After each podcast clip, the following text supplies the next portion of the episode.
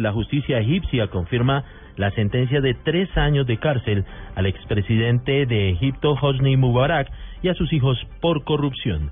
Simón Salazar. Así es, Alejandro, el expresidente egipcio Hosni Mubarak y sus dos hijos Salah y Gamal fueron sentenciados hoy a tres años de prisión en la repetición del juicio por apropiación ilegal de fondos públicos reservados para los gastos del Palacio Presidencial. El juez también los condenó al pago de una multa conjunta de 125 millones de libras egipcias, unos 17 millones de dólares. El expresidente fue trasladado a la Academia de Policía del Cairo en un helicóptero medicado, como ha sido habitual en todas las sesiones judiciales que se en su contra en los últimos cuatro años.